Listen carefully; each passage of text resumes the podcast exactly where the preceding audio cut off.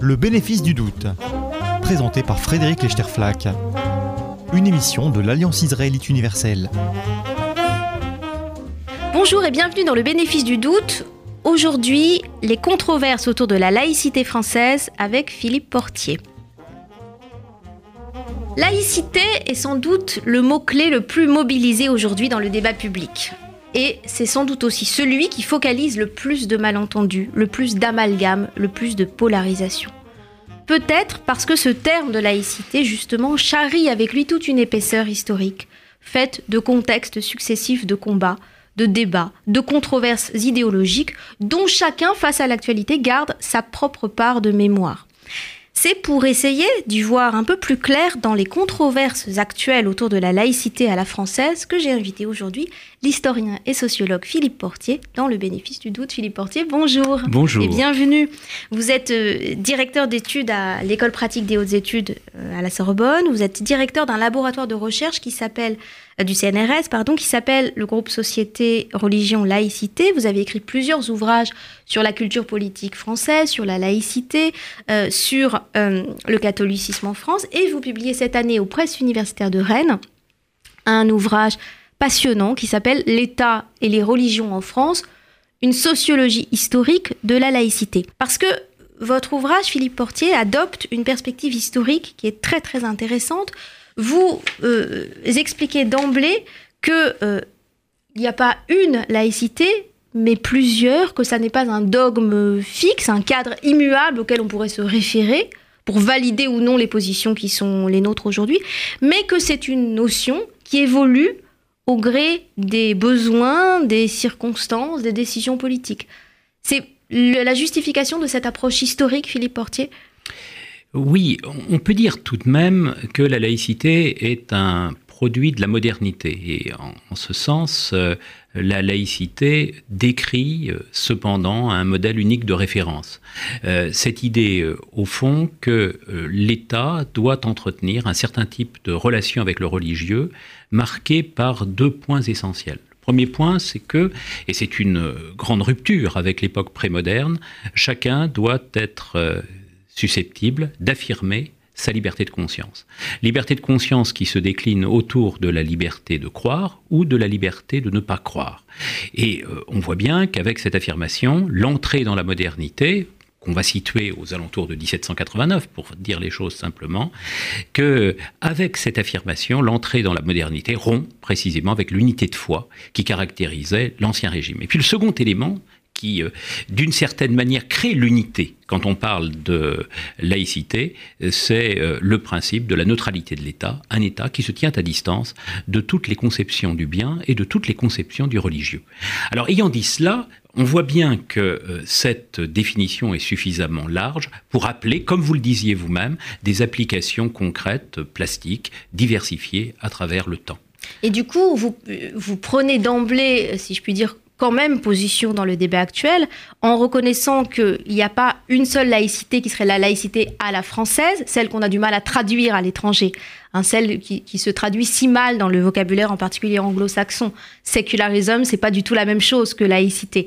Euh, donc il n'y a pas seulement la laïcité mais il y a d'autres types de dispositifs dans d'autres pays européens, d'autres types d'articulation de ces deux euh, ingrédients indispensables que sont la liberté de conscience et la neutralité de l'État. Vous avez tout à fait raison, suivant euh, les, les significations euh, qu'on accorde à liberté de conscience d'un côté, à neutralité de l'État de l'autre, on peut déboucher sur des modèles concrets euh, d'articulation de, la relation entre l'Église et l'État tout à fait différents. Alors vous avez évoqué à très juste titre euh, la distinction qui peut exister entre un modèle national français et puis des modèles extérieurs. Le modèle laïque des pays scandinaves n'est pas celui de l'Italie ou de l'Espagne qui eux-mêmes ne sont pas rapportables totalement euh, au modèle français. Alors ça c'est une chose qui vaut euh, dans la comparaison que nous pouvons établir avec nos voisins immédiats, euh, il se trouve que de manière diachronique, de manière historique, nous avons vu notre propre laïcité française, toujours marquée par l'articulation de la liberté de conscience et de la neutralité de l'État, évoluer à travers le temps. Des modèles successifs ont existé.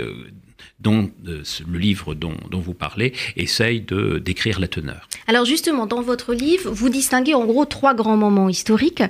Le moment concordataire, donc la période en gros napoléonienne, donc la décennie post-révolution française, dont, je dirais, l'entrée le, dans cette histoire de la laïcité constitue déjà une question dont nous allons euh, reparler ensemble, Philippe Portier. Le deuxième moment, pour le dire vite, c'est l'âge d'or de la laïcité euh, avec les lois sur l'école laïque 1880 et puis la fameuse loi de séparation de l'Église et l'État euh, de 1905 et puis un troisième âge de la laïcité plus euh, partenariale où euh, les religions sont de nouveau, je dirais, les bienvenues à la table du, politique, hein, si vous me permettez cette expression.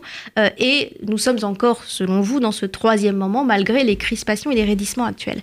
Alors, Philippe Portier, on, va prendre le temps de, réfléchir un petit peu sur ces trois modèles ou ces trois moments historiques, mais j'ai d'emblée une, question, plutôt une objection potentielle. Pourquoi inclure le moment concordataire, donc le moment napoléonien, dans cette histoire de la laïcité. Qu'est-ce que le concordat qui euh, évidemment suppose de la part de l'État napoléonien d'une part une reconnaissance de certains cultes et pas de d'autres, hein, il y a tout un débat sur ça, et d'autre part est-ce que euh, cet État napoléonien, est-ce que ce concordat valorise la liberté de conscience Là aussi, ça se discute. L'État napoléonien cherche à euh, s'appuyer sur les religions comme des garants d'ordre social, mais il n'est pas certain qu'ils valorisent la liberté de conscience. Pourquoi avoir inclus ce moment concordataire dans votre histoire de la laïcité française? Euh, Il faut d'abord rappeler euh, ce qu'est le moment concordataire, le système concordataire mis en place par Napoléon Ier et son grand juriste Portalis en 1801-1802. Un modèle qui va se prolongé jusqu'aux années 1880, vous évoquiez les lois laïques, mais surtout jusqu'à la loi de 1905 qui abroge en effet le système concordataire de la période antérieure. Ce système repose sur une véritable articulation entre d'un côté l'État et de l'autre des cultes reconnus. Euh, le culte catholique, le culte réformé sous ses, sous ces deux espèces, les réformés, les luthériens, et puis le culte juif à partir de 1808. Euh, ce modèle euh, vise d'une part à affirmer la nécessité du religieux pour fonder la morale publique, et d'autre part, euh, du point de vue institutionnel, suppose un contrôle des religions par l'État. Alors, au nom de quoi euh, me suis-je permis d'inclure ce modèle concordataire dans le cadre d'un système qui serait un système qu'on pourrait appeler laïque?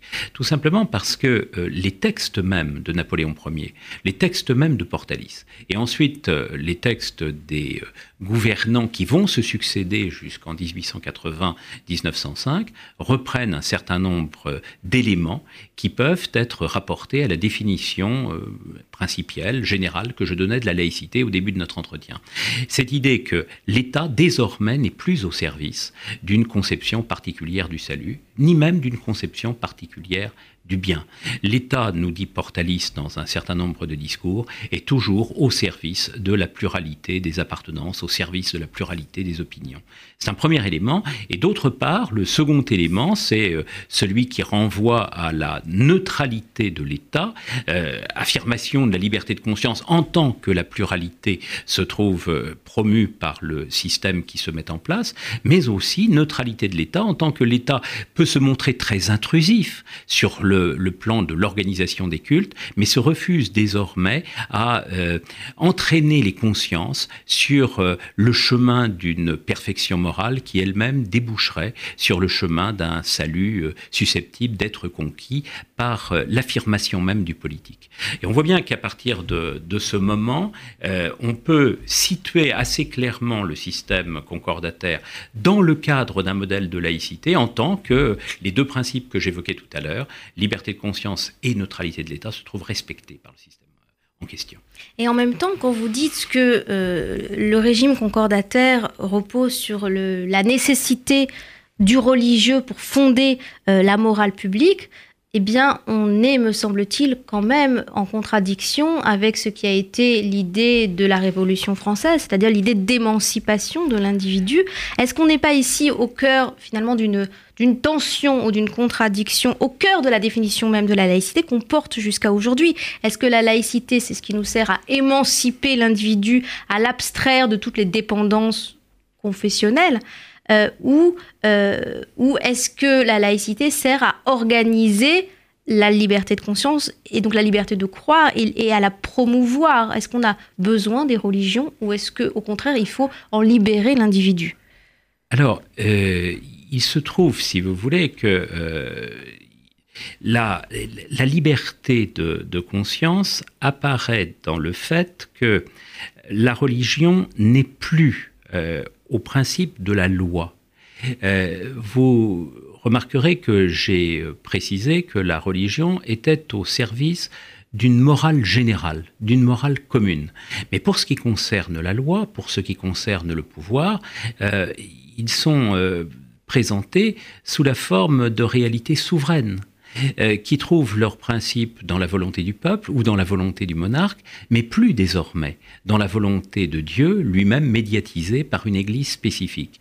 Et nous sommes donc à partir du XIXe siècle, sur le fondement d'ailleurs des principes posés euh, par la Révolution française, dont Napoléon Ier se réclame, dans un modèle qui affirme très clairement la dissociation entre le politique et le religieux au niveau de la sphère de l'État. L'État est souverain, il est empereur en son royaume, il peut proposer édicter les normes qu'il juge nécessaires pour la société, indépendamment d'un quelconque jugement de Dieu.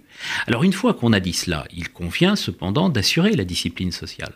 Et cette discipline sociale, dans la première phase de la modernité, celle que j'appelle la modernité émergente, elle peut trouver son principe, en effet, dans des religions qui sont des religions apportant des principes de morale commune, à condition cependant, et c'est ce qui explique pourquoi elles sont contrôlées par l'État, qu'elles ne cherchent pas à subjuguer la puissance politique qui affirme constamment, tout au long de cette période, la nécessité de sa propre souveraineté. Le second point que je voudrais absolument euh, signaler, c'est que pour la première fois dans l'histoire, au fond, de la société française, on se trouve confronté à un système de pluralité des cultes et donc de liberté. Un système de pluralité des cultes qui rompt avec cette idée que seule la religion catholique, c'était le cas sous l'Ancien Régime, puisse avoir droit de citer avec euh, en situation d'extraterritorialité les juifs et en situation d'exclusion les protestants. Nous sommes là dans un modèle qui, pour la première fois dans euh, l'histoire de la société française, affirme la possibilité d'une pluralité d'adhésion.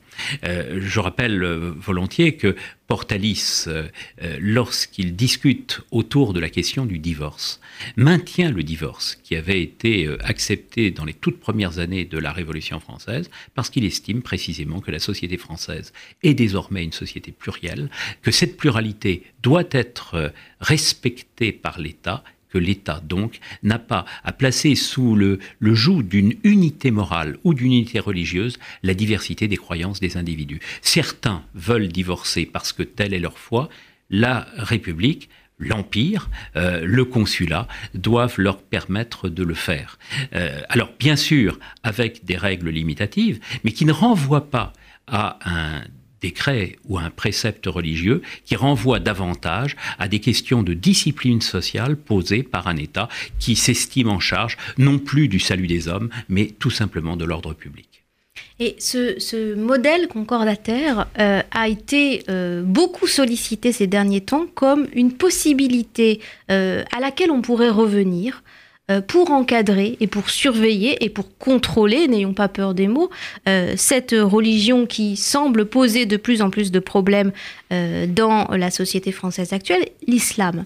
On se réfère au modèle concordataire comme à une solution possible euh, à la question qu'oppose l'islam. Et en particulier, en se référant à un autre moment historique à l'intérieur de cette période concordataire, qui est euh, le, moment ou l'épreuve d'inclusion du judaïsme dans le concordat. Pour inclure les juifs dans ce régime euh, concordataire et leur accorder une reconnaissance en tant que culte, Napoléon pose 12 questions qui relues aujourd'hui sont des questions absolument infamantes, des questions qui demandent aux notables juifs et à leurs rabbins, aux grands Sanhédrines, de, euh, non seulement faire allégeance à la, patrie, à l'État, mais d'affirmer clairement que leur loi religieuse est euh, inférieure ou doit, doit, céder en droit à, euh, à la loi civile. Alors, euh, qu'est-ce que, comment interpréter finalement le, les usages qui sont faits aujourd'hui de ce précédent historique pour essayer de l'appliquer à l'islam, comme s'il s'agissait de faire passer cette épreuve-là à l'islam actuel?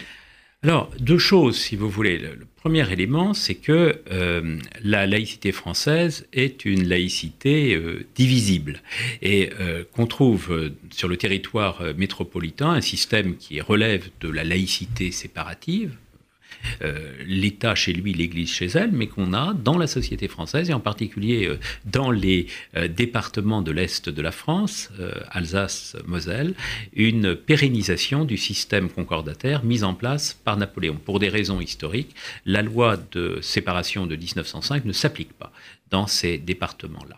Et d'ailleurs, une décision récente du Conseil constitutionnel datant de 2013 affirme très clairement que le système concordataire n'est pas contraire au principe constitutionnel de laïcité, admettant par là que le système concordataire, tout autant que le système de séparation établi en 1905, peut faire partie, c'est un peu la thèse de mon ouvrage, de cette grande famille des systèmes de laïcité. Ça, c'est un premier élément. Le second élément, c'est qu'en effet, euh, il existe aujourd'hui un usage du, euh, du système euh, concordataire napoléonien, en tout cas de sa, de sa mémoire, pour essayer de contraindre le monde musulman à s'engager sur le même chemin que celui qui a été imposé au peuple juif au début du XIXe siècle. Alors, juste un ou deux petits points de rappel. Au début du, XIXe siècle, euh, et en particulier dans les cercles napoléoniens, euh, nous sommes confrontés à euh, une véritable inquiétude. une inquiétude marquée par un très fort antisémitisme à l'égard de ces populations de l'Est de la France, juifs de l'Est. C'est moins le cas pour les juifs du sud-ouest de la France, qu'on estime euh, davantage assimilés, mais avec un discours qui est un discours de rejet vis-à-vis de ces populations. Euh, on estime que ce petit peuple oriental c'est l'expression qu'utilise Napoléon. Ce petit peuple oriental est incapable de s'assimiler à, l'Occident. C'est un point qui revient très souvent. Et puis un, autre thème clé de, l'antisémitisme, c'est un petit peuple qui en effet soumet, du fait de sa rapacité, les euh, Français à des systèmes de, à des systèmes d'oppression économique qu'il faut absolument Oui, ça c'est l'accusation d'usure, qui est une vieille accusation. L'accusation d'usure qui est une véritable obsession dans le discours napoléonien. C'est un point tout à fait important, mais derrière tout cela, il y a cette idée que les Juifs forment une petite nation qui a euh, énormément de difficultés à s'assimiler dans la grande nation que la Révolution française a promue.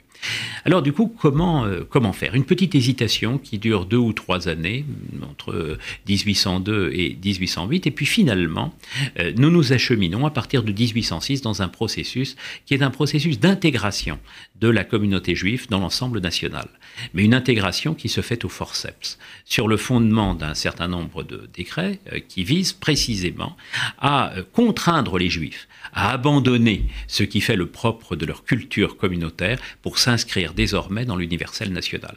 Vous avez tout à fait raison de préciser qu'on leur demande en somme comme c'est souvent le cas d'ailleurs avec les communautés, de euh, faire promesse d'une part euh, de euh, subordonner leur loi religieuse à la loi de l'État, Premier élément, le rapport aux politiques. Puis un second élément, dans les questions que vous, que vous évoquiez et que Napoléon va porté devant les, devant l'Assemblée des notables, devant le grand Sanhédrin en particulier, est-ce que sur la question nodale de la famille, vous êtes susceptible de vous ouvrir au décret de l'universel euh, Mariage mixte, par exemple.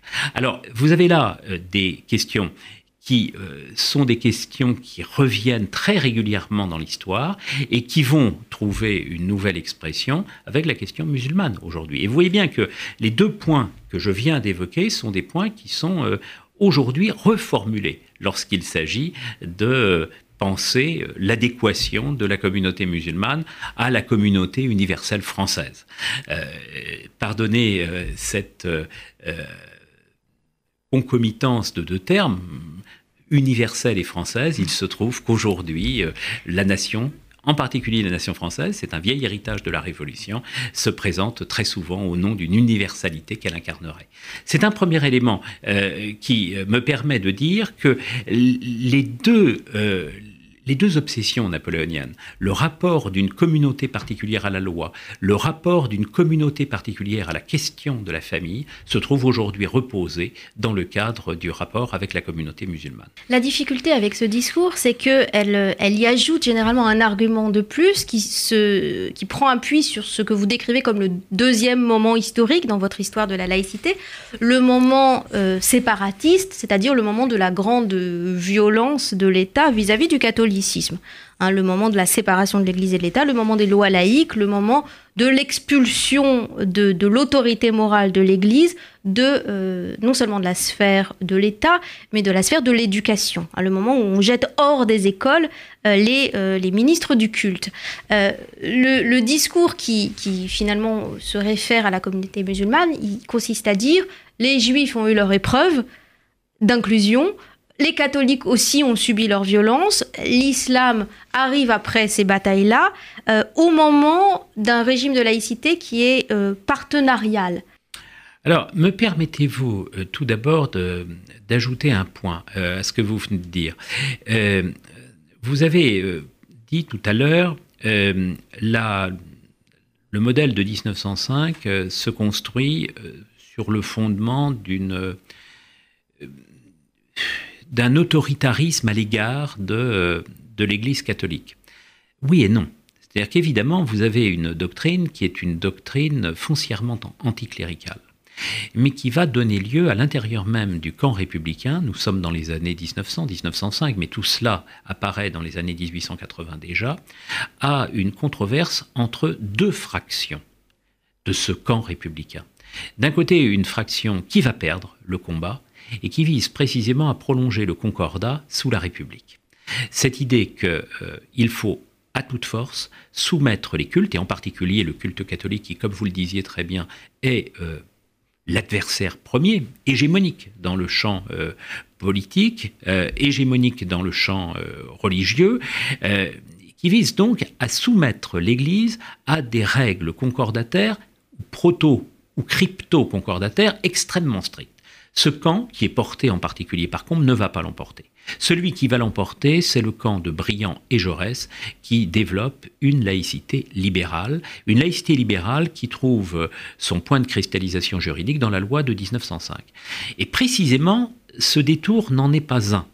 Euh, s'il y a une loi de 1905, c'est euh, précisément pour affirmer que la liberté se place très clairement que la République se place très clairement au service de la liberté de conscience, laissant les cultes, et en particulier l'Église catholique, s'organiser librement, tant euh, sur la question de la nomination de ses hiérarques, des évêques, des prêtres en particulier, que sur la question de la communication ad intra et ad extra, intérieur et extérieur, de cette communauté catholique.